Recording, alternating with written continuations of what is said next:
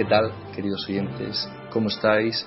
Es jueves 12 de septiembre y comenzamos aquí una nueva edición de Radio Libertad Constituyente. Yo soy Jesús Murciego y hoy contamos con nuestro corresponsal de Varsovia, José María Alonso. ¿Qué tal, José María? Muy buenos días, muy bien. Muy mal tiempo ya en Varsovia. Bueno, y en Somosaguas, como es costumbre, contamos con eh, Jacobo Olmedo, con, nos acompaña hoy Pedro Manuel González y a don Antonio, como es costumbre, también lo tenemos. ¿Qué tal? ¿Cómo estáis? Muy bien. Y Pedro, que está a mi lado, también está bien, ¿no? Tiene aspecto sonriente. Estupendamente. Es que aquí estamos en otro día maravilloso, con un césped que está radiante de luminosidad verde. Es maravilloso. No hace calor ni frío. Y deseando empezar a comentar hoy noticias tan importantes como la de la aglomeración de, producida en el catalanismo, en la diada, y, y, en muchas otras cuestiones que estoy deseando de comentar. Así que a ver, Jesús, ¿qué plan tiene, qué trampa me tiene hoy tendida? Pues hoy, hoy vamos a entrar directamente, sin trampa ni cartón, a hablar eh, del tema de la diada, que se celebró ayer, y la portada del mundo titula lo siguiente, Cataluña encadenada. Cientos de miles en el acto de propaganda independentista fomentado por la Generalitat, que avisa a Rajoy. No puede quedarse cruzado de brazos. Palabras del, presidente Mas. También, también, destaca que una veintena de ultras asalta la librería de la Generalitat en Madrid, que quema, y que queman banderas de España y retratos de Juan Carlos en, Bar, en Barcelona al grito de muera al rey. Sin embargo, si vamos al diario El País, la, la, portada es más, más suave con, el, con la cadena que la anterior. Titula así: El independentismo catalán exhibe su fuerza para acelerar la consulta. Una inmensa cadena humana cruza Cataluña de norte a sur y los convocantes exigen a Rajoy y a más un referéndum para 2014. Don Antonio, ¿cuál es su criterio sobre este asunto? Como están los periódicos y los medios para comentar las noticias relacionadas con la enorme cantidad de catalanes que han acudido a celebrar la diada, pues no voy a hablar ni de números, ni de importancia, ni de lo que hablan los periódicos. Quiero examinar, como siempre procuro, en mayor lejanía en el tiempo, en ese sentido, con mayor profundidad, lo que significa la diada, por qué el 11 de septiembre y qué significado tiene cultural y qué significado tiene político. Porque yo he de confesar aquí, que lo hice con entusiasmo y con gusto, que la última diada que se celebró en la clandestinidad bajo Franco fue presidida por mí junto con Jordi Pujol, con Carbonell, con los historiadores nacionalistas.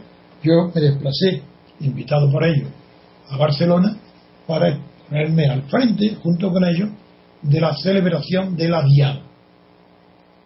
Para comprender que no hay ninguna incoherencia entre mi actitud del, del año 76, sí, y mi actitud actual, es de enseguida establecer la diferencia abismal que existe entre los actos culturales y los actos políticos entre los mitos culturales y los mitos políticos.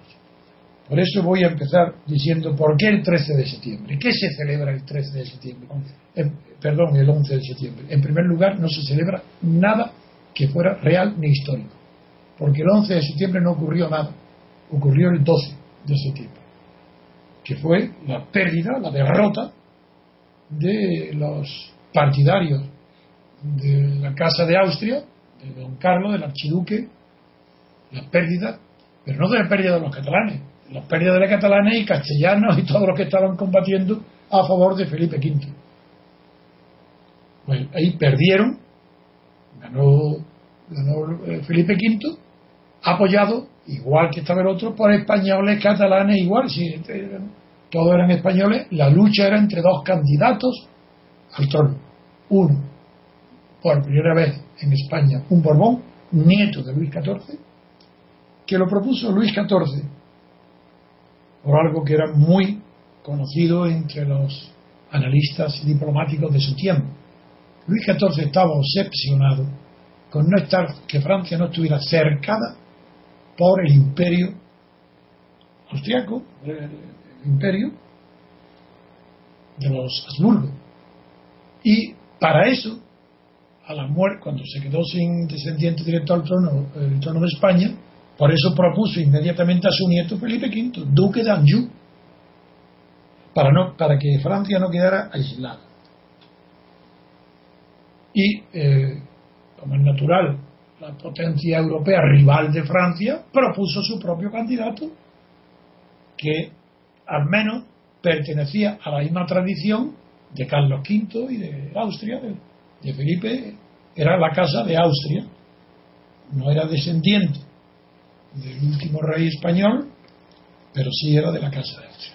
Hubo una guerra que se llamó Guerra de Sucesión, donde los españoles, es decir, eh, habitantes de Cataluña, Aragón, Baleares, Valencia, Andalucía, sostuvieron una guerra civil donde un bando proponía al rey don Carlos, que, perdió la guerra, y otro proponía a Felipe V, que la ganó.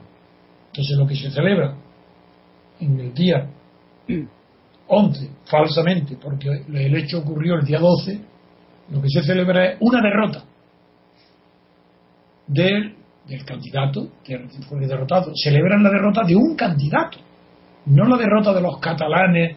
Es verdad que mayor proporción de, de partidarios de Don Carlos había una proporción mayor de catalanes que con relación a castellanos. Y también por eso las guerras carlistas del siglo, dos siglos después, tienen, y el carlismo tiene unos antecedentes mucho más fuertes en Cataluña que en el resto de España, salvo en las provincias vascas y Navarra porque hay una tradición allí que ese carlismo viene unido a los fueros, a la tradición, a la historia.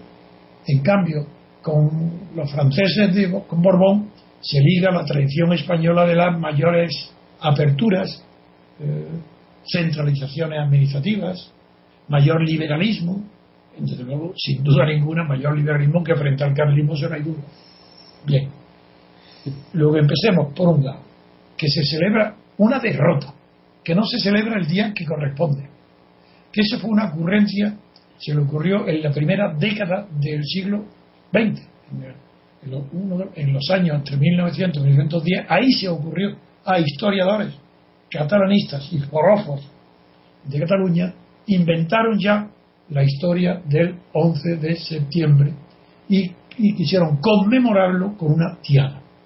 Hoy hay un artículo en el mundo de un historiador Henry Kamen, eh, y británico, que narra muy bien, para quien quiera leerlo, esta falsedad histórica de la diana.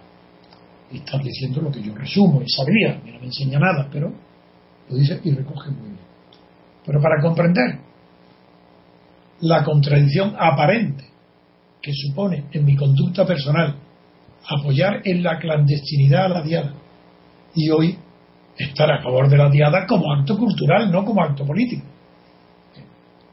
Frente a Franco, era natural que todos los antifranquistas apoyáramos la diada, porque la diada había una cultura anterior a Franco que no quería morir, que era pues la lengua catalana, la cultura catalana, la admiración y respeto por Cataluña, cosa que el centralismo de Franco no permitía y reprimía, no tanto como ahora reprime el, Artur Mas y la Generalitat, todo lo que sea español y no catalán, pero con Franco había represión contra las manifestaciones de la cultura catalana. Y, y contra eso yo manifesté y estaba orgulloso de estar al lado de amigos míos catalanes presidiendo la última diada en la clandestinidad. Pero ahora esa ha sido deformado y ha sido deformado porque se ha convertido la diada y la que celebra la diada en un mito.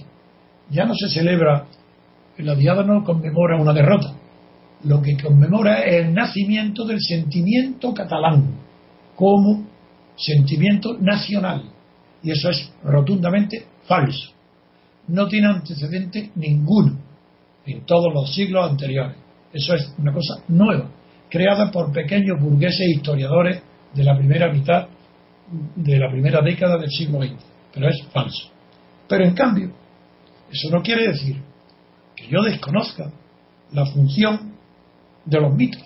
Casi todos los mitos son en parte falsos y en parte verdaderos, porque los mitos exageran una parte de la realidad, pero ningún mito inventa una realidad que no ha existido. Voy a poner dos ejemplos. El mito de Estados Unidos. El, el 4 de julio, como todo el mundo se sabe, ¿por qué? Porque se celebra la victoria, la independencia de Estados Unidos. Eso es un hecho real. Y como es real, no es ideológico. Porque lo que es real nunca es ideológico. Lo ideológico es lo que es ideal, que no se ha realizado y que quiera realizarse. ¿Y en qué consiste lo ideológico? Pues en una totalización de lo ideal. En lugar de presentarse como el ideal de una parte de la población, se presenta como el ideal totalitario de una parte de la población que son los nacionalistas. Entonces, por eso es, no solamente digo y repito, y he puesto en mi libro, que en todo nacionalismo hay un germen del totalitarismo, de totalitarismo, no solo eso, sino que Vargas Llosa ahora, acabo de leer ayer, que hablaba de que el mito supone un regreso a la tribu. No sabe bien él la razón que tiene, porque él es un hombre inteligente, es un hombre culto, es un escritor, pero no es un experto en política. La prueba es el ridículo que hizo en Perú cuando se presentó de candidato. Él no sabe. Pero sí acierta cuando ha dicho que el nacionalismo, por pequeño que sea, es un regreso a la tribu. Esto, que parecen unas palabras exageradas, no tienen la menor exageración. Y ahora voy a decir por qué. Todos los estudiosos del derecho penal conocen lo que era, cómo comenzó el derecho penal antes de la ley del talión, antes de lo más primitivo, y conocen lo que era el derecho penal en la civilización tribal anterior a la gentilicia. Antes de Grecia, antes de Roma, y todos saben, los antropólogos nos lo han descubierto completamente, no hace falta que cita uno porque eso es dominante, esa opinión ya hoy está consagrada, que en la tribu no conocen los individuos. En la tribu el individuo no tiene personalidad. De la misma manera que en una persona hoy para poder comprender lo que es la tribu. Para, igual que hoy en una persona tiene ojos para ver, oídos para oír, boca para comer o gustar, y brazos para actuar y piernas para correr, y tiene órganos distintos, la tribu es la persona única, que tiene distintos miembros. Tiene ojos, brazos y tal, pero es la tribu, no hay más sujeto que la tribu. El individuo no existe, no tiene personalidad ninguna, es la tribu, de tal manera que el código, el delito, si un miembro de la tribu comete un delito contra otro miembro de la tribu, el responsable no es ese miembro, el responsable es la tribu, porque es la única que tiene personalidad. Bueno, pues ese es el nacionalismo. El nacionalismo es, igual que totalitarismo en su tendencia, porque ha confundido una parte con el todo. El nacionalismo exalta el amor por las cosas propias, en ese sentido no se diferencia mucho del amor que un pueblecito tiene por su casino o por su, o, por su iglesia, por su parroquia. Entonces esa visión de campanario, cuando afecta a una región que tiene una lengua propia, produce una, un narcisismo cultural. Ese narcisismo cultural no se satisface a sí mismo si no tiene una expresión política. Si Cataluña, que tiene una cultura preciosa, admirable, pues no, es, no se considera que está completa si además de tener una cultura propia no tiene una política propia. Y como la política es la ciencia del poder, no se trata de que Cataluña puede influir en Madrid o tenga una política en Madrid, no, no, no. Hacer ciencia del poder tiene que haber un poder catalán. Y, y como no hay ningún tipo de poder que pueda ser poder si es dependiente de otro poder, pues quiere un poder independiente. Y eso es pueblo de catetos. es el payés catalán, es el que traduce esa ambición de transformar la cultura propia en poder político autónomo. Empieza con la autonomía, pero claro, cuando empieza con la autonomía, ya declaré yo en multitud de artículos, en radio, intervenciones, que era una locura hablar de autonomía cultural como hablaban los catalanes. Autonomía cultural, eso no existe. El más, sí, sí, claro que existe. Existe en los indígenas de Amazonas, del Amazonas, pueblos de centenares de habitantes o más mil, dos mil, tres mil, que se sitúan al margen de la historia porque han conservado y dado su autonomía cultural. ¿Es que acaso no tienen cultura? Claro que la tienen. ¿Es que esa cultura es de signo diferente, distinto de, la cultura de Estados Unidos? No, es, la, es cultura de un pueblo. Solo que esa cultura lo ha marginado de la historia que triunfa. ¿no? Y, y, por tanto se puede decir de la historia. Porque los pueblos que tienen esa cultura indígena y la convierten en universal, mueren. Son las culturas que no mueren, son las que se adaptan a los cambios técnicos de la civilización. Esa es la diferencia entre cultura y civilización. Y los catalanes, al haberle dado a la autonomía una expresión cultural de carácter universal, han catetizado su propio país, el país, y lo han convertido en folclore. porque la cultura o es universal o es folclore. como la universalización de la cultura es mucho más fácil hacerla en, en idioma español que en idioma catalán. ¿Por qué? Porque el idioma español lo hablan más de 500 millones y el idioma catalán pues lo hablan pues, pues 6 millones. Pues claro, la cultura, el vehículo cultural más importante es el español. Entonces, toda represión de la enseñanza o limitación de la enseñanza en español en Cataluña es un delito cultural para los catalanes, no para, no para los, como llaman ellos, los castellanos. No, no, eso es un delito cultural directamente que afecta al porvenir de Cataluña. Cataluña está interesada en la expansión del español por su propia cultura para difundir su propia cultura. En español lo consigue mejor que en catalán.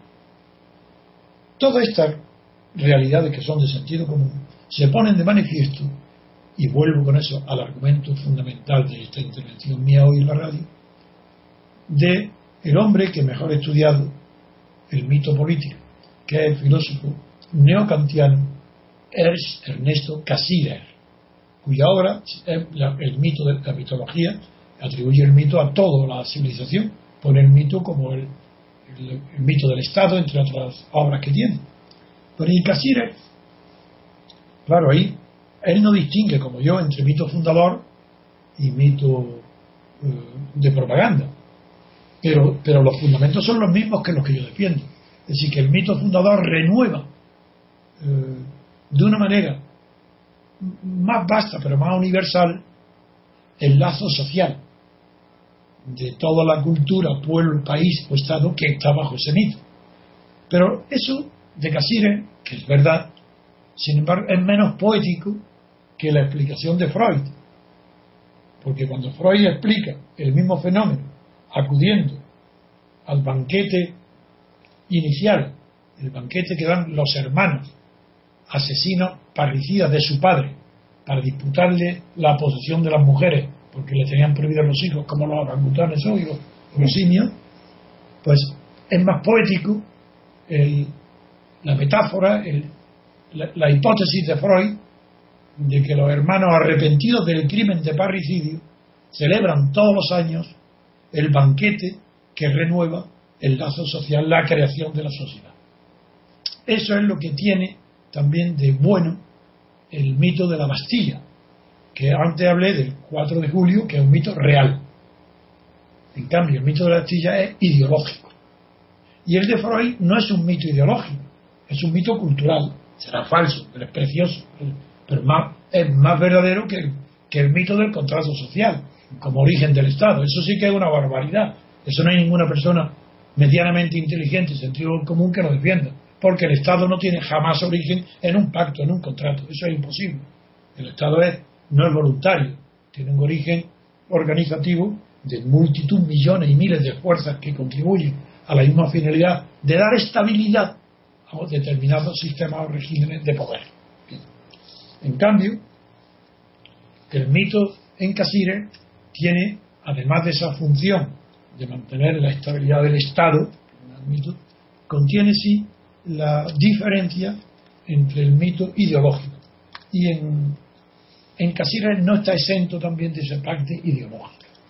El mito es ideológico cuando se convierte en totalidad lo que solamente es verdad en parte. ¿Qué es la diada? En parte celebra una derrota. Pero lo que quiere celebrar los catalanes no es una derrota, sino una confianza en sí mismo en el renacimiento de su cultura. Con lo cual cometen otra falsedad, porque lo que se celebra con el, renacimiento de su cultura fue el movimiento cultural catalán llamado Renaissance, la Renaissance, que ese sí, lo que quiso es reivindicar la originalidad y profundidad de la cultura, pero no político, y eso fracasó. Entonces, al fracasar el renacimiento cultural, se ha puesto todo el énfasis en el renacimiento político. Y hoy la diada se celebra como un renacimiento político que se inició en el despertar la ilusión catalanista el día en el año 1714.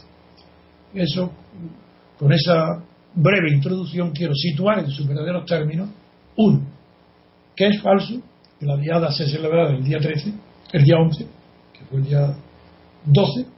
Segundo, que es un mito, pero que es un mito que no es fundador, sino ideológico, porque está confundiendo la parte con el todo. Y allí fue una parte catalana, perdió contra otra parte catalana, y ambas partes estaban dentro de totalidades distintas, que eran uno los partidarios de los Borbones, otros los partidarios de los Austrias. Vencieron los Borbones y, y es verdad que, lo, que cuando hablan los catalanes de que ese día perdieron, dicen que sí que ese día perdieron la libertad, no es verdad. dicen que, que había un Estado propio de Cataluña y que ese día de la diada perdieron la libertad. Si hubieran tenido un Estado propio, no habría habido guerra de sucesión, porque entonces no habría dos candidatos para España, incluido Cataluña. La prueba de la falsedad es que hubo dos candidatos al trono de España. Luego es señal de que Cataluña no era un Estado, ni propio ni ajeno, no era un Estado. Con esa falsedad se renueva, habiendo convertido el mito cultural en mito político. Además, don Antonio, si me permite, eh, también eh, lo de Cataluña, ellos, cuando se produjo ese, ese, ese momento de, de ser mm, Carlos VI el que más o menos quería, eh, quería mantenerlos, ellos ofrecieron a Bolingbroke eh, para ser parte de, Inglaterra, a la reina. ¿Ellos ofrecieron qué? Sí, dice que Bolingbroke en, en 1714 ah, ¿qué, ¿qué dice Bolingbroke?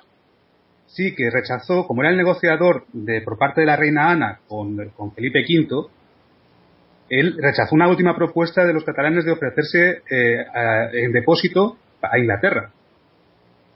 No entiendo, ¿quieres explicarlo más? De estaba hablando de Bolingbroke. Sí, me refiero a con este, este suceso que usted contaba de Felipe V, de Carlos VI, ese, ese, ese, enfrentamiento, el que negociaba por parte de Inglaterra para que se acabase aquella guerra era Bolingbroke. Bien, ¿y qué fue lo que propuso Bolingbroke? Los, los catalanes, para no caer en manos de Felipe V, se ofrecieron a Bolingbroke para que tomaran depósito eh, el reino, la reina Ana Inglaterra, que tomara en depósito Cataluña, que al menos Barcelona y Mallorca, hasta que llegase la... Es que eso yo no lo sabía. Ah, pues es interesantísimo lo que dices. Es que eso, en el Tratado de es una prueba lo que quiere decir que Cataluña no era un Estado ni libre, puesto que lo que quisieron. Pero, ¿qué, pero es que yo lo que me extraña, ¿qué catalanes quisieron? ¿Quién representaba a los catalanes? El representante era el representante Pablo Ignacio de Dalmases, se llamaba, que era el representante. ¿En nombre de quién actuaba? En nombre de los tres comunes de Cataluña. ¿De los tres qué? Comunes de Cataluña. De acuerdo. Esos tres comunes de Cataluña eran, eh, le llamaban los tres excelentísimos comunes de Cataluña, que era una denominación que recibían las tres principales instituciones de autogobierno de Cataluña. Muy bien. Hasta que fueron abolidas, claro. Claro. y, le, pidieron a Inglaterra que fuera la garante. Sí, eh, ofrecer, la, el trono y transitoriamente. Así es, así es.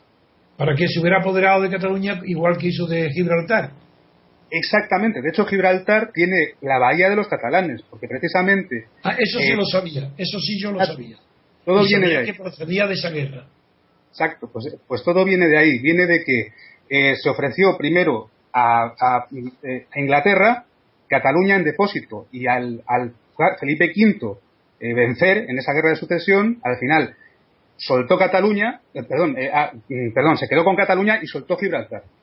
Gibraltar y Luego se recuperó sí, Si es que yo no recordaba lo de Bolingbroke, lo demás sí, mm. pero no sabía pero claro, Bolingbroke no aceptaría porque era imposible aquello. No, no, no, no lo aceptó. Hubiera sido prolongar la guerra. Efectivamente, y precisamente por eso... Lo... continuar la guerra con Francia, eso hubiera sido imposible. Así es, así es. Muy bien. Bueno, pues me alegro muchísimo, José María, y te felicito de que me ayudes dando ese dato tan importante de Bolingbroke, que sabes que es uno de los pensadores políticos que yo más admiro. Es que lo, lo descubrí intentando desengranar lo de, lo de Gibraltar. Y venía un, una, una parte, completo respecto a ahí se llama y, en Gibraltar. Existe la playa de los catalanes o el puerto que hay la playa. La bahía la bahía que de Gibraltar se llama Catalan bahía, Bay. bahía bahía. Catalan Bay la bahía de los catalanes. Muy bien muy bien vale, solo, solo por, abundar históricamente no no que ha hecho muy bien y te lo agradezco hombre me alegro muchísimo Nada, un placer. Pues Pedro a ver tú o Jesús qué proponéis después pues sí, pues pasamos ahora, si os parece, a la siguiente noticia después de esta breve pausa.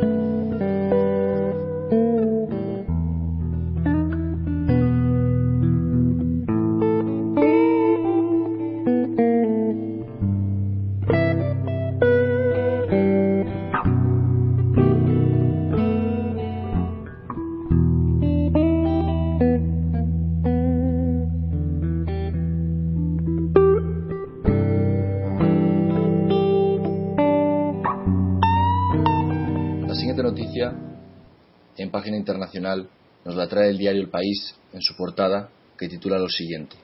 La ONU culpa a ambos bandos de la espiral de crímenes en Siria. Hablando de, la guerra en Siria, y también me gustaría citar a la prensa internacional, concretamente el diario británico El Telegraph, en el que hay un artículo de opinión del Nick Guardian que titula lo siguiente. Em, el discurso eh, sobre Siria de Barack Obama es un desastre incoherente y el presidente está eh, haciéndolo aún peor que Jimmy Carter y está siendo el más endeble presidente de los Estados Unidos de los tiempos modernos. Don Antonio, ¿comparte usted este completamente, Completamente, Es más, yo creo que son piadosos. la actitud de Obama es cada día peor que el anterior. Está en un precipicio del que no sabe, descendiendo, descendiendo, no puede detenerse. Está caído, ha caído, y está rodando por la pendiente del desconcierto. Empezó hace tiempo, con todas las crisis estas que él, él no es un hombre de carácter, ya dije, no es un hombre de guerra, se encontró en Estados Unidos con una situación bélica creada por los Bush, querido sigla, no ha sabido cortarla a tiempo y hoy ante Siria es la consagración de un fracaso absoluto de un presidente de Estados Unidos. Pero como, no, como ningún otro anterior, suscribo y exagero aún más las palabras del Guardian del Telegraph. ¿En qué sentido está? Empecemos. En primer lugar, tiene una confusión absoluta cree que tiene, y lo ha declarado así con esas palabras, que Estados Unidos tiene la obligación moral de castigar, de no dejar impune los crímenes cometidos utilizando armas químicas, de gas. Esto implica un desconocimiento tan grande de la filosofía política como ningún otro presidente anterior. Que no se han atrevido a decir esas tonterías. Obligación moral. ¿Pero qué se ha creído este hombre? ¿Pero de, dónde sale? ¿Qué cree que, un, es un cura? ¿Qué es esto de que la religión es para él lo primero? ¿Pero qué es esto? Ya sabemos. Y voy a recordar a los oyentes la corta historia, que se puede resumir en pocas palabras, de lo que es esto de la confundir la política con la moral. Fue Aristóteles el que fundamentó la política en la moral. Y durante todo el tiempo, desde Aristóteles hasta Maquiavelo, y durante toda la de Media, esa era la opinión dominante. La política es una dimensión de la moral. Es como si dijera la moral pública. Hay la moral privada y la moral pública, y la moral pública es la política. Por tanto, está sujeta a la política al código moral, que normalmente lo expresa la religión de cada país, porque también se confunde moral y religión. Esa confusión tan insoportable dura hasta el Renacimiento italiano. ¿Y quién es el primero que pone las cosas en su sitio y dice lo que es la política y lo que es la moral y lo que es la religión? Maquiavelo. Hasta Maquiavelo no se pone la ciencia política, no se pone los pies de la ciencia política, que luego, después de Maquiavelo, continúa con Montesquieu y con, con todo lo demás, ciencia política. Ahí ponen las primeras piedras, no lo desarrollan, claro, porque no descubren cuál es el átomo de la ciencia política. En cambio, si piensas que es la moral, Aristóteles, claro, dice que el átomo está en la familia, que es donde se educan los niños, la moral. Pero no, Maquiavelo es el que separa religión y moral de la política. ¿Y qué se produce sin pacíficamente? No, intelectualmente se produce una guerra intelectual irreconciliable entre los partidarios de la religión y del poder absoluto y contra Maquiavelo. ¿Y qué obra es la que se concibe para responderle a Maquiavelo? Pues nada menos que uno de los más grandes juristas franceses de todos los tiempos, que es Jean Bodin, Jean Baudin. En los seis libros de la República, que es su obra magna, aparte de acreditar sus conocimientos del derecho romano justinaneo extraordinario y de las costumbres francesas, pues se basa en la moral católica de la Iglesia para responderle a Maquiavelo y vuelve a fundar la política en la moral. Esa idea de los bodinos la han seguido todos los reyes, todas las monarquías, que vuelven a centrar la política en la moral. Y como son inmorales, como los reyes matan, roban, cometen crímenes, pues la única manera que en aquellos tiempos, la cultura de aquellos tiempos, cree poner límites, evitar los crímenes que produce la moralidad, o sea, es la moral de Bossuet, por ejemplo, la más grande expresión política de esa teoría es Bossuet. Pues bien, ¿qué, se ocurre para que el poder absoluto de los reyes, si no tienen más límites que la moral, ¿cómo ponerle límites a, la, a, las tiranías? Y ahí surge esa literatura tan conocida en España, porque en España fue cultivada, lo que se llama el espejo de príncipes. El espejo de príncipes, que es Juan Manuel, o Luis Vives, que fue, escribió un libro para la princesa de Gales, de Inglaterra, porque el espejo de príncipes son los consejos que los filósofos, entre ellos Bossuet y Telémaco, eh, de Fenelón, el consejo que dan los filósofos y moralistas a los reyes, para poner límites al poder absoluto mediante educación moral. Pero todo eso es eso es la Edad Media. La modernidad empieza con Estados Unidos. Cuando la modernidad empieza, de hecho, no en teoría, en teoría todos los libros, toda la filosofía política, Voltaire, toda la ilustración, acaba con la moral es la ilustración la que dice, no, no, esto no puede ser, la moral está muy bien en el terreno de las conciencias y también en las religiones, pero la política no está regida por la moral, esa es mentira. Si fuera verdad, ni habría las guerras ni las atrocidades. Y entonces ya se inventa, los Estados Unidos inventan un freno a la monarquía inglesa, que aunque ya tenía ella su freno parlamentario, los Estados Unidos descubren que el Parlamento, del que está formado parte, Bolingbrook, que, que ahora ha hablado antes nuestro amigo José María, descubre que el Parlamento, los diputados del Parlamento son enemigos de la libertad. Al menos enemigos de la libertad de Estados Unidos. No quieren. Y enemigos de la igualdad de las colonias. Si esos diputados ingleses no quieren conceder la igualdad a los colonos ingleses en Estados Unidos, a las colonias. Y de ahí surge ya la guerra de independencia, que la he contado muchas veces, no voy a contarla ahora. Otra vez. Y lo que voy a la moral. Y entonces ya en Inglaterra, en Estados Unidos se produce la, la lucha entre la concepción moral de la política, que es Jorge I, el rey y el parlamento, y una concepción moral que lleva a la inmoralidad de la desigualdad, y la concepción de la política como ciencia del poder, que exige que todo poder tenga limitaciones con otro poder, no con la moral, no con la conciencia del gobernante, sino que el poder político esté coartado, limitado por otro poder que, que lo frene, es decir, la teoría de Montesquieu. Es Montesquieu el que triunfa sobre la polémica abierta entre Maquiavelo y Jean Baudin y Baudin. El quien triunfa, quien da la salida es Montesquieu, que desde luego que se aparta de la línea de la moral. El espíritu de las leyes, ¿qué moral? Si sabe que las leyes no las inspira la moral, si lo dicen los climas, la, la alimentación, las regiones. El espíritu de las leyes lo da la naturaleza, era objetivo. Eso no era la moral la que produce las leyes. Y, Montesquieu inspira, a través de Harrington, de la utopía Harrington, la división de poderes en Estados Unidos. Esa es la moral política. La división de poderes, esa es la ley moral política.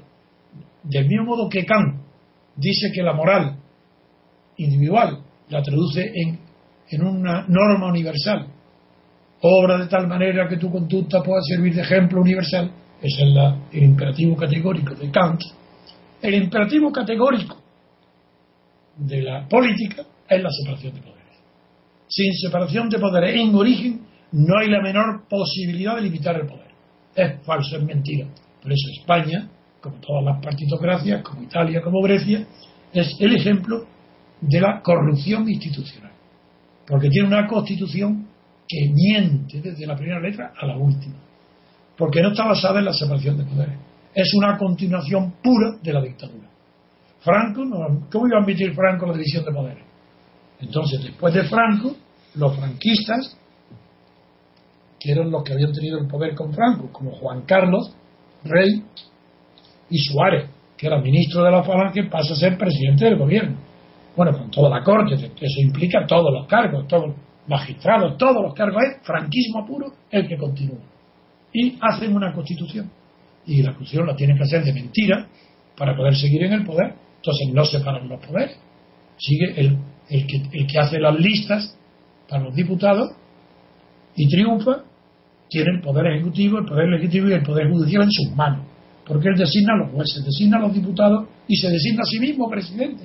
Eso, esos son los autócratas que ha representado Suárez, Felipe González, Aznar, Zapatero y Rajoy autócratas que duran X años, 4 o 8 años. Pero eso es, eso no tiene nada que ver ni con la moral, ni con la ley universal de la política, que es la separación de poderes. El imperativo categórico de la política no se cumple, hasta que no se separan los poderes.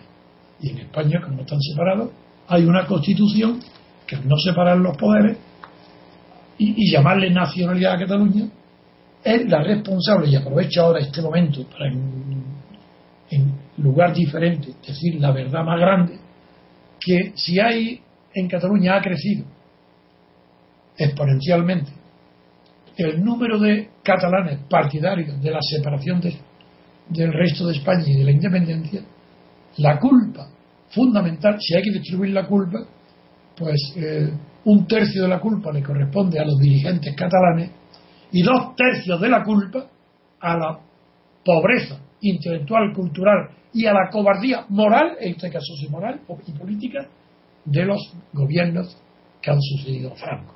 ¿Por qué? Si es muy sencillo de entender. En la historia se observa con frecuencia que opera, cuando un régimen sucede a otro, la ley del péndulo.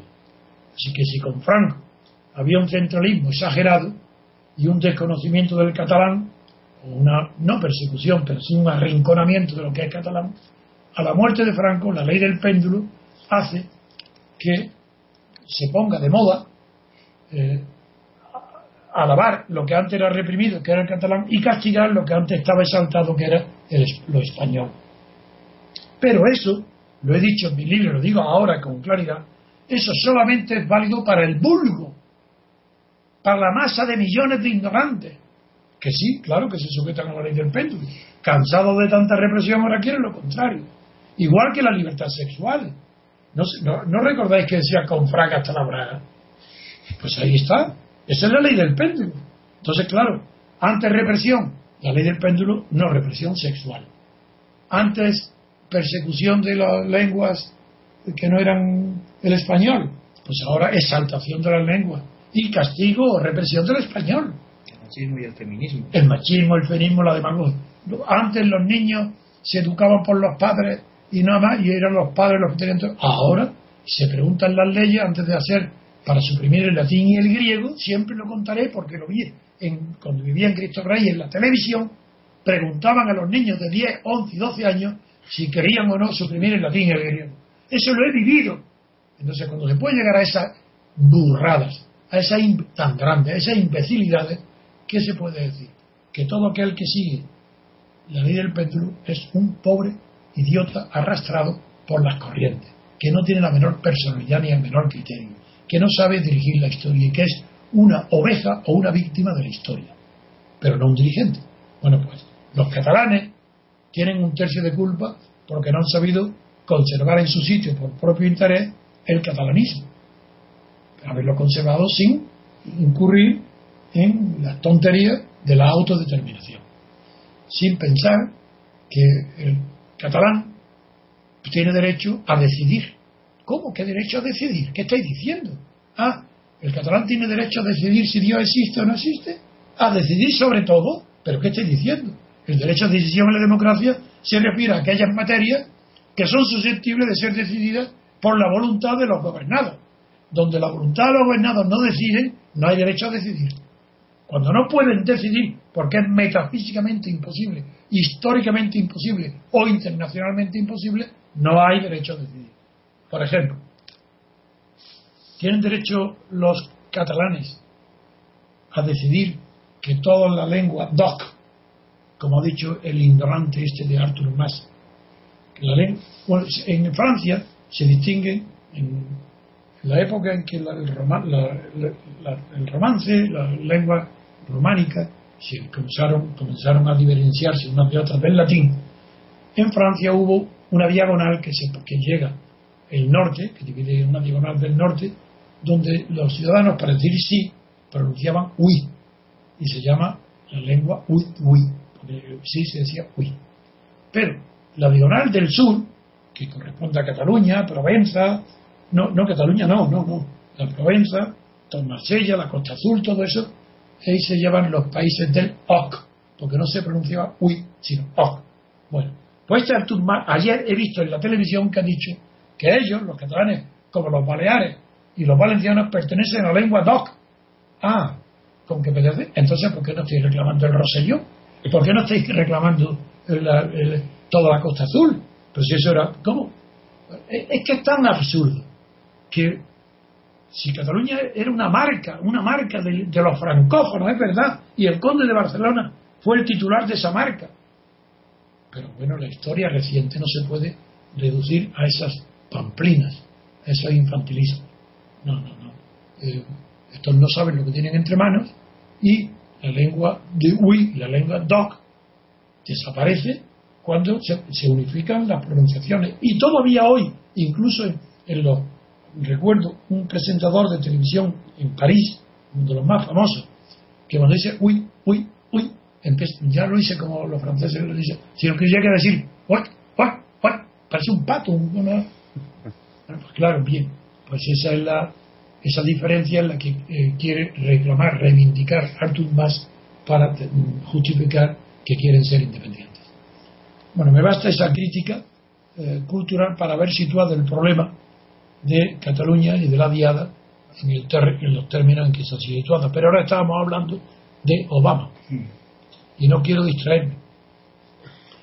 De Obama, antes he dicho que ha fracasado por completo.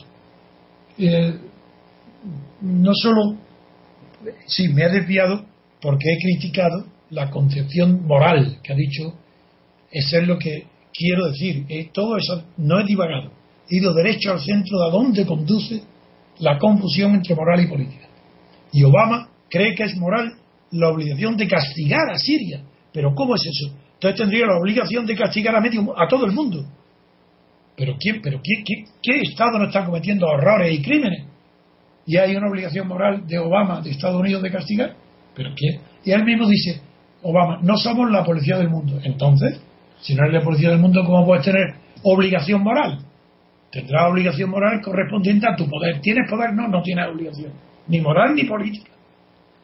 Porque es el poder el que marca los límites de las posibilidades de acción. El poder, no la moral.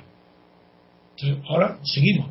Que en Siria se está produciendo el fenómeno extraño, imprevisto, pero maravilloso, de cómo la improvisación y no la estrategia establece a veces los acontecimientos. Y el vulgo lo atribuye siempre, incluso dentro del vulgo incluye a los periodistas, ¿eh? no solo a los españoles, del mundo entero. Pues a veces los acontecimientos se producen por azar, por casualidad, por, por, una serie de acontecimientos no controlados por la voluntad ni decididos de antemano. Y uno de ellos es este, la situación de Siria. La situación hoy, quien tiene el papel preponderante, quien ha crecido en prestigio, quien tiene en sus manos todos los triunfos, se llama Putin. Pero no debido a que es un hombre que tiene una estrategia a largo plazo, ha pensado y ha hecho lo que quiere. No, no, no, no. Es que es más listo que los demás. Y ante, y ante una situación compleja, difícil, el listo se aprovecha de cualquier circunstancia que no haya pensado para tomar enseguida la iniciativa. Porque tenéis que saber, los oyentes, que en la política la primera cuestión de todas, la más importante de todas, es la iniciativa. Quien tiene la iniciativa tiene ganado casi todo. Bien, pues en Siria, en la cuestión de Siria, como Putin es tan listo, se dio cuenta que ha tenido la oportunidad de, tomar la iniciativa internacional. ¿Cómo lo ha hecho? Pues por una, una torpeza, una indiscreción demagógica de Kerry. Kerry, el el, secretario de, Estado de Obama, en Londres, en una declaración ante los, ante los periodistas, pues, aparte de decir la doctrina corriente, de que, no, la doctrina corriente no, afectado ya gravemente por la derrota de, de Cameron a manos del Parlamento británico, ya dijo que, bueno, que, que ya no guerra, ya decía un castigo, un castigo, castigo no para cambiar el régimen, no para destruir nada, sino castigo. Diciendo eso, dice, hombre, claro, dice, hombre, como, como lógica, no, no como lógica verosímil, sino como una situación teórica, dijo Kerry, hombre, si, si, si este hombre, si el régimen Assad estuviera dispuesto a entregarnos el armamento químico, pues se evitaría la guerra, dice, pero es, y pero eso es imposible, no existe la menor posibilidad, eso no puede ser. Así que Kerry no estaba proponiendo nada. Pero ¿qué pasó? Que el ministro de Asuntos Exteriores de Putin le comunica las palabras de Kerry literales. Y en el mismo acto, sin pensarlo dos segundos, dice Putin, ¡pum! Transmítelo inmediatamente al jefe del Estado sirio. Y, figúrate, figuraron el jefe del Estado, el Assad, amenazado de muerte, de bombardeos, de guerras por todos lados, países árabes en contra, la Liga Árabe, Estados Unidos, no digamos, Francia, no digamos, todo en contra. Se lo acepta. Destrucción masiva a, través del gas. No, no, no, no. Si ya se da por supuesto que tiene o que es indiferente que la tenga, no, lo que se quiere es que, que si tiene que la entregue. Eso ha cambiado por completo. Y todo el mundo está de acuerdo. Por tanto, ya todo el mundo dice, no hay guerra, no hay guerra, porque Assad va a entregar lo que tiene. Bueno, ese fracaso de Obama es tan grande porque la iniciativa la ha perdido. Quien pierde la iniciativa ha perdido la batalla. Y eh, Obama ha perdido ya el protagonismo en la esfera internacional. Putin no lo gana en la misma medida en que lo pierde Obama, porque existe todavía un recelo de Occidente, una desconfianza por los orígenes de Putin, que procede del KGB, y porque los TIC, las manías de gobierno en Rusia, siguen siendo parecidos a los que heredó de la Unión Soviética. Esa desconfianza continúa. Por eso no toma el liderazgo. Si, eso, si fuera una democracia formal Rusia, hoy Putin tendría más prestigio en el mundo que Obama. Y estaría hoy de verdad, estaría el mundo equilibrado con Putin. Pero como, Rusia no es una democracia, es una oligarquía, y como hay una desconfianza de Putin de que es un hombre tenebroso, capaz de todo, pues toda la iniciativa política que tiene Putin no está siendo traducida en réditos para Rusia. Pero sí le está dando un valor que antes no tenía. Nunca ha tenido más prestigio Putin que ahora mismo. Porque se lo está reconociendo el propio Estados Unidos. ¿Y qué es lo que hace para que no sea tanto? Pues la prensa empieza a decir, los dirigentes, Estados Unidos le ha dado a Putin el arma de que negocie. Mentira. Eso lo ha cogido Putin él solo, lo ha maniobrado muy bien y Estados Unidos está ahora a, está a la retaguardia siguiendo los pasos de Putin. Sí, yo simplemente abundando lo que decía don Antonio respecto al desliz de Kerry, pues efectivamente ha sido más que Putin en este caso, hay, el mérito debe ir a Sergei Lavrov, que se está eh, demostrando ser un ministro de Asuntos Exteriores muy perspicaz y un hombre muy estable ya como mano derecha de, de Putin. Eso me hace pensar que en el futuro, cuando Putin ya no se pueda presentar más, yo creo que va a ser Lavrov el que va, el que va a sustituirle. Lleva con él desde el año 2004, así que, es, muy probable, o por lo que se está desarrollando, Sergei Lavrov es, el hombre más fuerte de, Putin. Solamente era, era abundar en, ese sentido. Muy bien, yo también pienso igual, ¿eh? Creo que ha sido muy listo el, ministro de Asuntos Exteriores, ruso. Muchísimo. Pues venga, pensemos, ya pasamos, a otro Ahora, Pasamos ahora, si os parece, a la siguiente noticia después de escuchar esta breve pausa.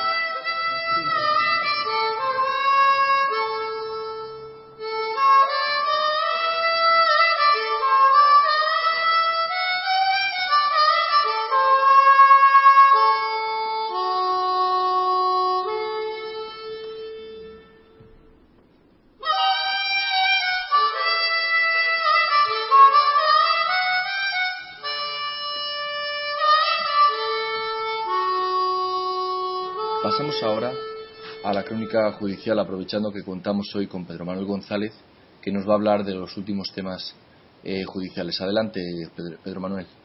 Gracias, Jesús.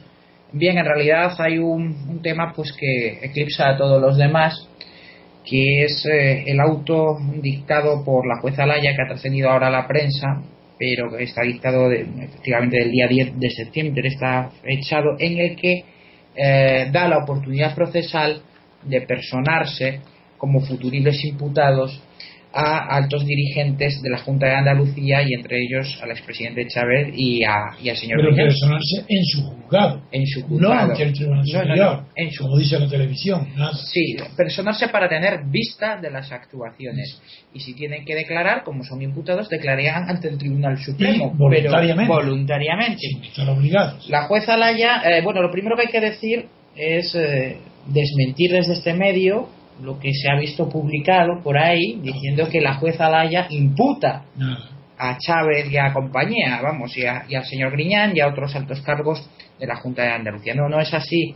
En realidad en este auto lo que se le hace es eh, dar la oportunidad eh, procesal de personarse en las, en las actuaciones ante su eventual imputación posterior y ello precisamente para que no se les cause una indefensión porque se estén practicando diligencias judiciales a sus espaldas. En definitiva, lo que la juez Alaya está haciendo es blindar su instrucción contra posibles alegaciones ante el Tribunal Constitucional en un futuro sobre eh, una eh, lesión de derechos fundamentales de otras personas que sean imputadas. Es más, eh, la juez Alaya lo que dice en este auto de manera concreta es que eh, no implica un juicio de imputación por el momento, sino que en ese momento en el que se produjera tal juicio de imputación, debería emitir, como dice la ley, un informe razonado elevando la causa al Tribunal que por Supremo. tanto, aunque no lo diga, es eh, razonado, es previo a la imputación. Exactamente. Lo que no hay imputación de momento. Es no, no, no hay imputación, no hay imputación. Ni de momento ni nada, ni No, puede no, no, imputar. No, no, es más, Está ella razonado a- previo a la imputación que Ah. no le corresponde a ella. advierte precisamente que no puede realizar esa imputación por una razón muy sencilla, porque existen diligencias de instrucción acordadas pendientes de su práctica que no se pueden dejar en el aire si se produjera esa elevación de la causa. Y que por otro lado existen otras actuaciones a acordar, incluso que se pudieran acordar derivadas de las que ya se están El realizando. auto es una maravilla desde el punto de vista jurídico. Eso es. Es perfecto. Es la invocación además del artículo 118 bis Ahí está, ese es el que quiero que hable, que la gente no lo sabe. Sí, sí. El artículo 118 bis no se puede entender si no es en relación con el artículo 118. El artículo 118 lo que viene a decir es que toda De la ley. de la ley de enjuiciamiento criminal, exactamente. Toda persona a quien se impute un acto punible podrá ejercitar el, derecho de defensa, actuando en el procedimiento cualquiera que éste sea, desde que se le comunique su existencia, haya sido objeto de detención o de cualquier otra medida cautelar o se haya acordado su procesamiento, a cuyo efecto se le instruirá de este derecho. La admisión de denuncia o querella y cualquier actuación procesal de la que resulte la imputación de un delito contra persona o personas determinadas será puesta inmediatamente en conocimiento de los presuntamente inculpados. Eso es, el 118 bis Ese es el que interesa. Dice del mismo modo que en el artículo eh, que en el artículo anterior se procederá cuando se impute acto punible contra diputado o senador, los cuales podrán ejercitar su derecho de defensa en los términos previstos en el artículo anterior, sin perjuicio de lo previsto en el artículo 71, 2 y 3 de la Constitución española, que es lo que refieren ya los aforamientos Es decir, que los que atacan a la jueza se equivocan de objetivo. Que ataquen al artículo 118.000, que digan que está mal y que hay que reformarlo.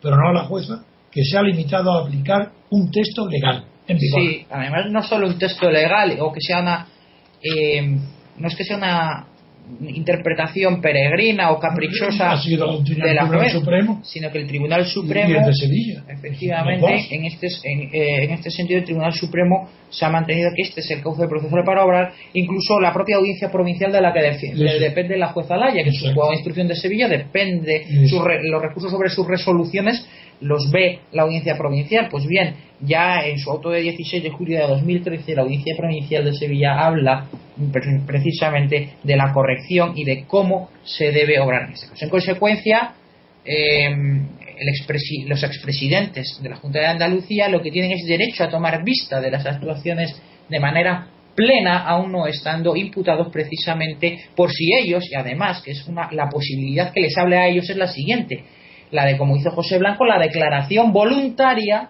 voluntaria natural. frente a- a- ante el Tribunal Supremo que sería su foro de competencia.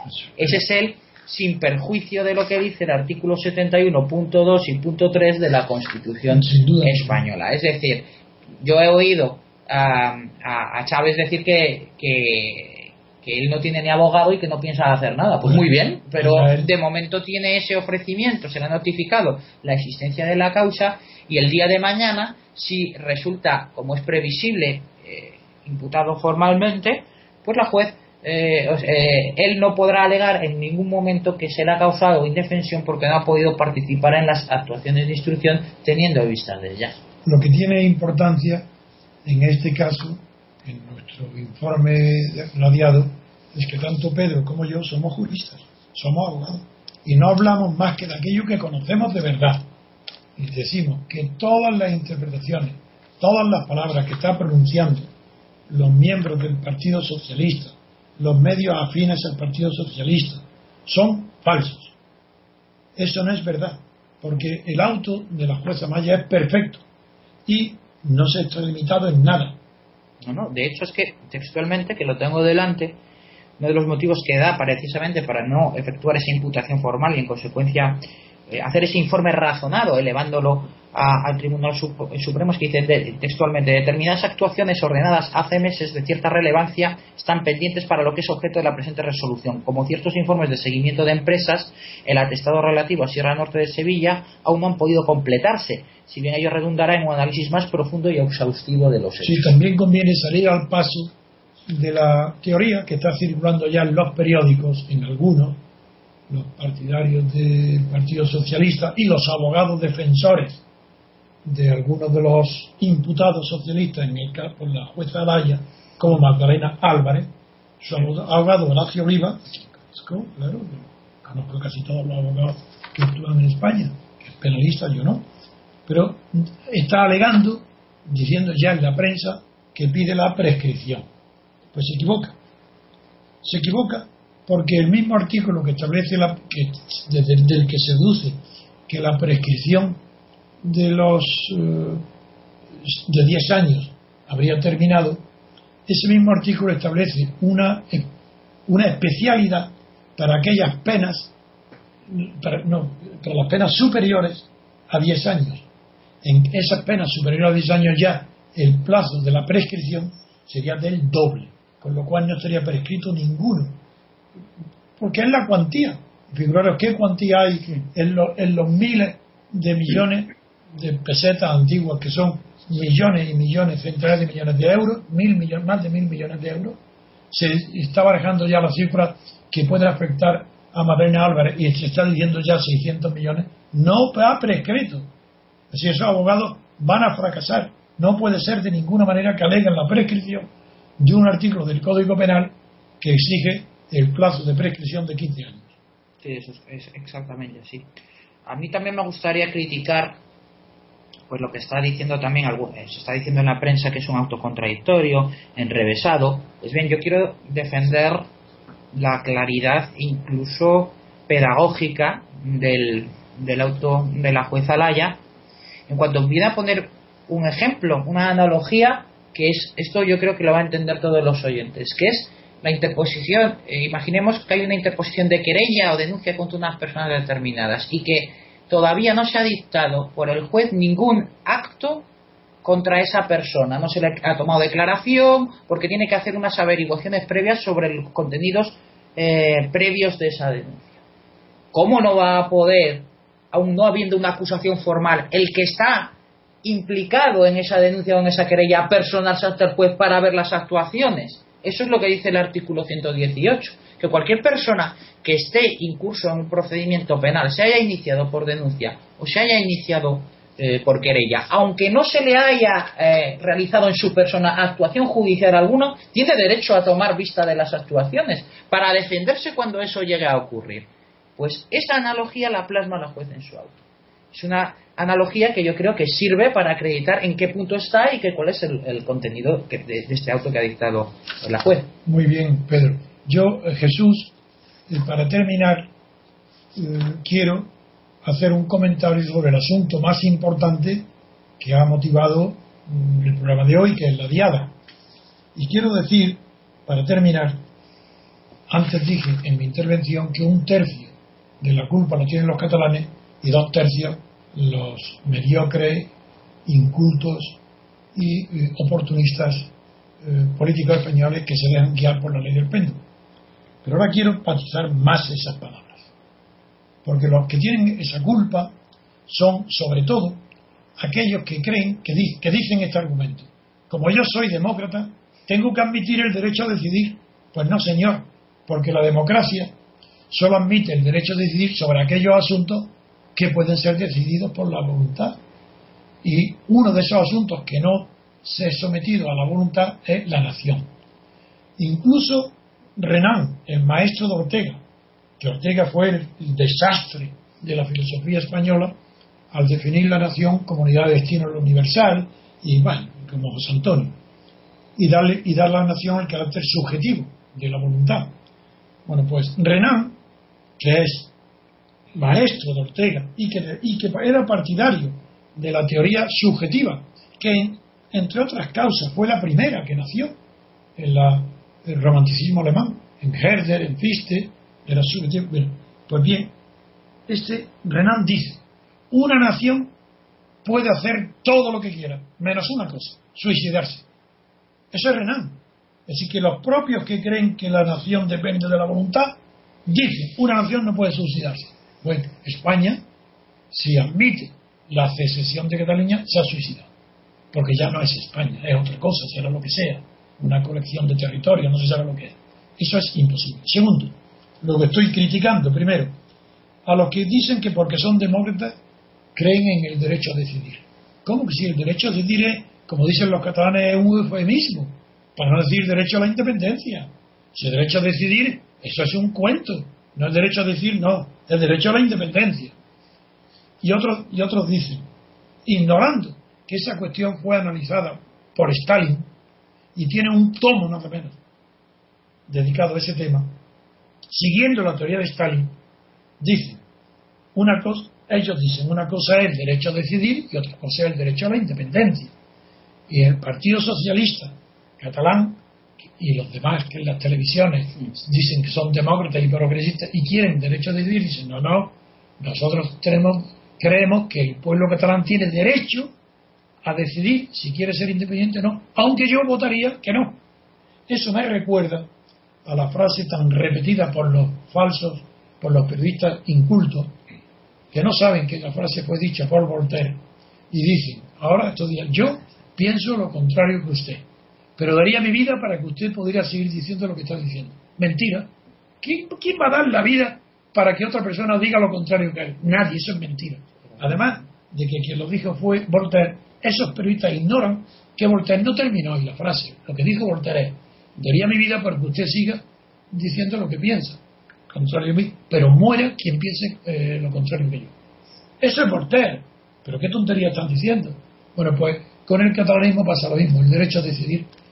Esos ingenuos que creen que el derecho a decidir es admitir con una ley que el pueblo catalán pueda, si quiere, declararse independiente, están confundiendo todo. No saben que ese derecho a decidir es derecho a la independencia. ¿Tiene derecho a la independencia de Cataluña? Digo, no. No tiene el derecho, pues si no tiene derecho al derecho, tampoco tiene derecho a decidir. Porque el derecho a decidir es decidir la independencia. Y no tiene ese derecho. No lo tiene. Entonces, ¿quiénes son los responsables? Yo estoy ahora designando culpables. Y por supuesto que los culpables será el nacionalismo catalán separatista catalán. Pero eso es lo de menos. Lo más importante, por lo que está esta situación en una situación peligrosa, no es Rajoy, que está mudo y que tolera todo. No es Juan Carlos, el rey, que dice hablando se entiende la gente. ¿Cómo? Hablando se entiende la gente. Pero si, es, pero, si llevamos una, un, declive de, España total en Cataluña y un ascenso permanente, claro, cada año más. Hablando se entiende la gente, no. Hablando se, se entiende la gente porque miente. Cada uno habla lo que quiere oír, lo que quiere oír, se escucha a sí mismo no piensa en los demás. Hablando se entiende la gente, es un refrán vulgar, para el vulgo. Pero así no se entiende la gente en política. Hablando no. Será acordando cosas aceptables o razonables para los demás. Eso no es hablar. Hablar es otra cosa mucho más vulgar. Pues bien, ahora yo quiero decir que algunos, como el periódico de Pedro J., que se rasgan la vestidura de lo que está pasando ahora, la barbaridad, no el país, que el país está contento con Cataluña, lo que haga le parece bien.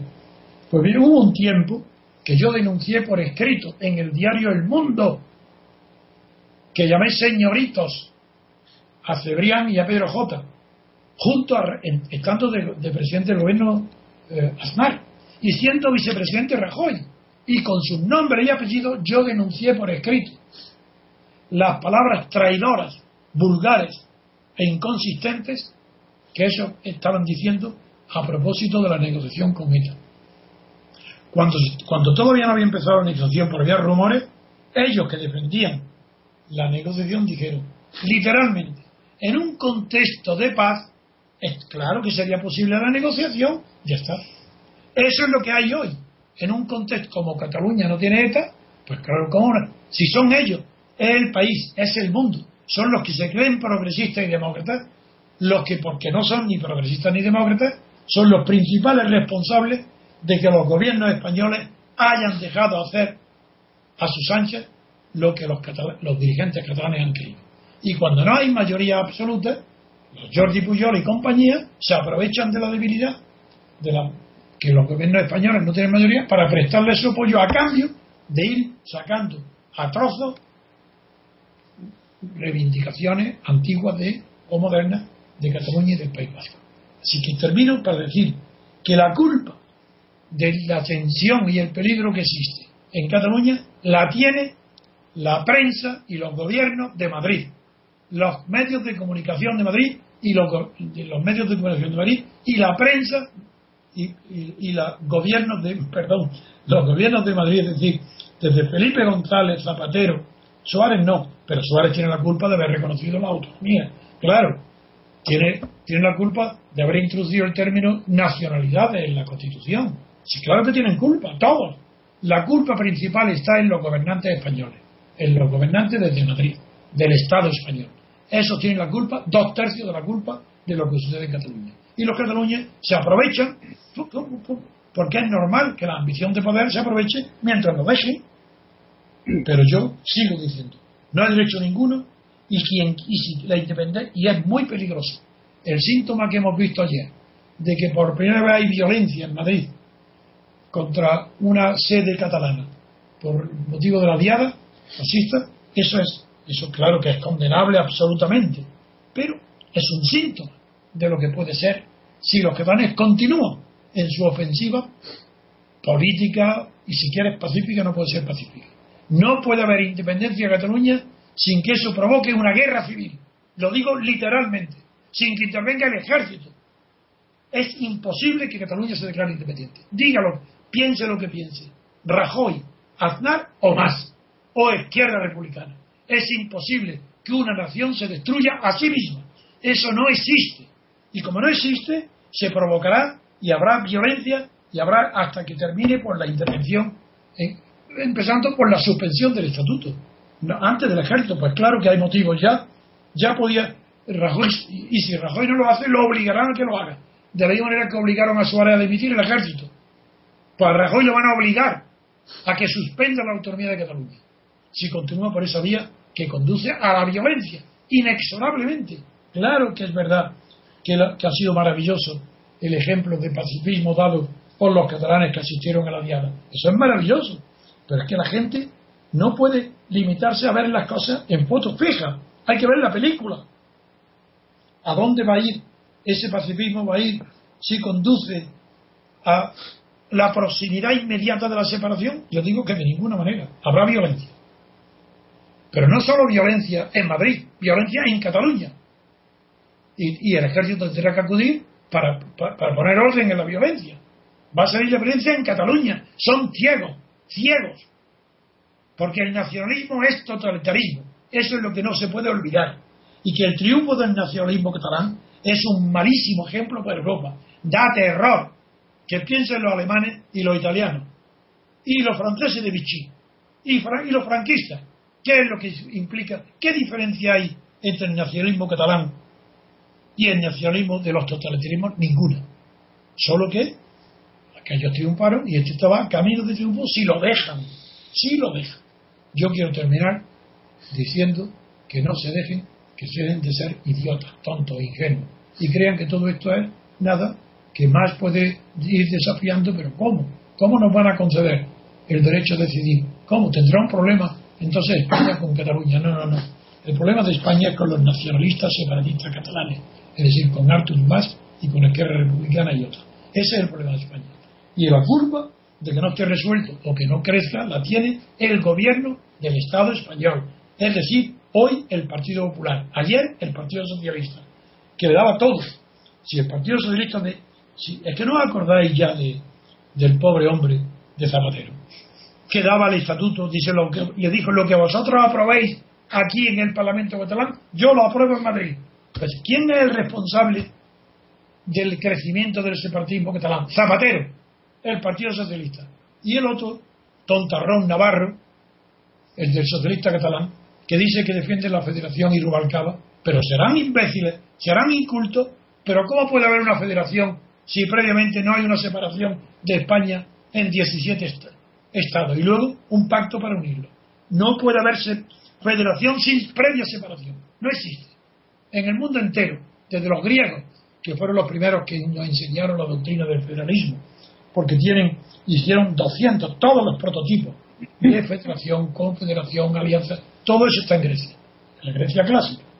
Y ahora resulta que hay estos pobres hombres que creen que España puede ir a una, un Estado federal sin que antes no haya habido una separación. Pero si la federación implica unión, de estados separados, Si no hay estados separados, ¿cómo va a haber federación? Habrá autonomía lo que hay hoy. Que exagera las competencias de la autonomía para que tenga las mismas que un Estado federal, bueno, eso lo tienen ya. Eso es otra cosa.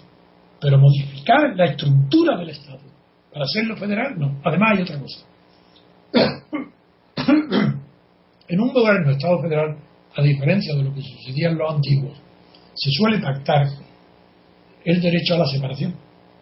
Si Noruega, Suecia, otros estados se federan y pactan en, esa misma constitución federal el derecho de cada uno a la separación. Entonces, bueno, federal, eh, le digo esto a los partidarios, tenéis que vaya a pactar ahí también el derecho a la separación, pues ya está hecho todo, ya está la separación conseguida. Primero pido la federación y una vez dentro digo, tengo derecho a la separación. Pero ¿quién introduce dentro de la federación el derecho a separación? Un separatista, ¿eso qué es?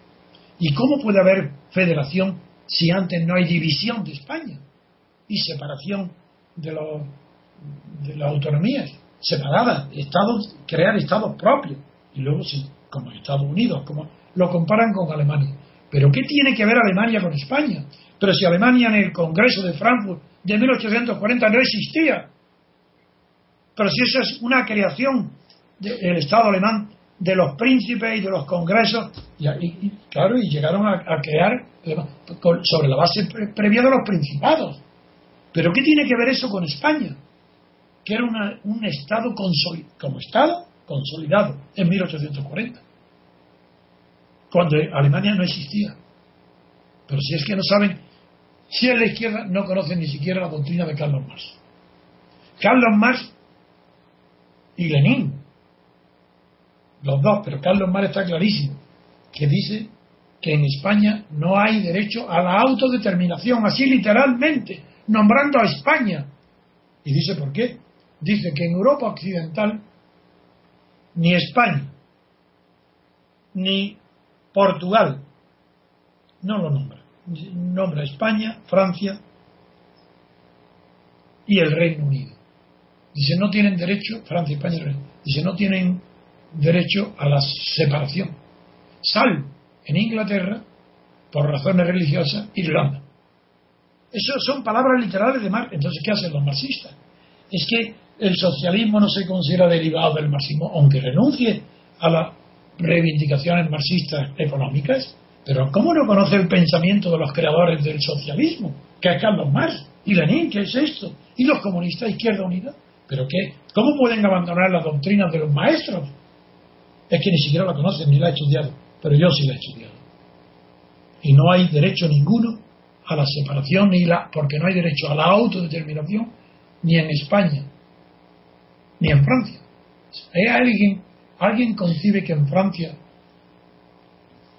que es un régimen democrático prácticamente, pudiera separarse, por ejemplo, Bretaña, porque los bretones hay un movimiento nacionalista. Es concebible que Francia, el presidente de Francia, pueda dar, conceder lo más mínima parcela de poder independiente a Bretaña, o a Córcega incluso, que es una isla y tiene unas tradiciones distintas. Ninguna, cero. ¿Por qué esa diferencia de España con Francia? porque Francia está segura de ella misma, porque De Gaulle rompió el régimen de Putin. Fue una ruptura y de ahí nace la Quinta República. Y están seguros, no tienen complejo de culpabilidad ninguna, no tienen que hacer demagogia. En cambio, España, Petén, es, de ahí venimos. Petén es Franco y no hemos roto con Franco.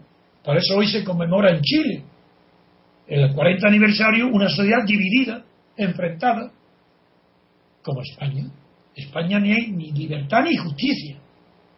Y claro, está dormido, porque la gente tiene miedo, tiene, está dormido, como en Chile, pero a los 40 años de Chile la sociedad no está reconciliada. España tampoco, porque no está integrada. La prueba es Cataluña.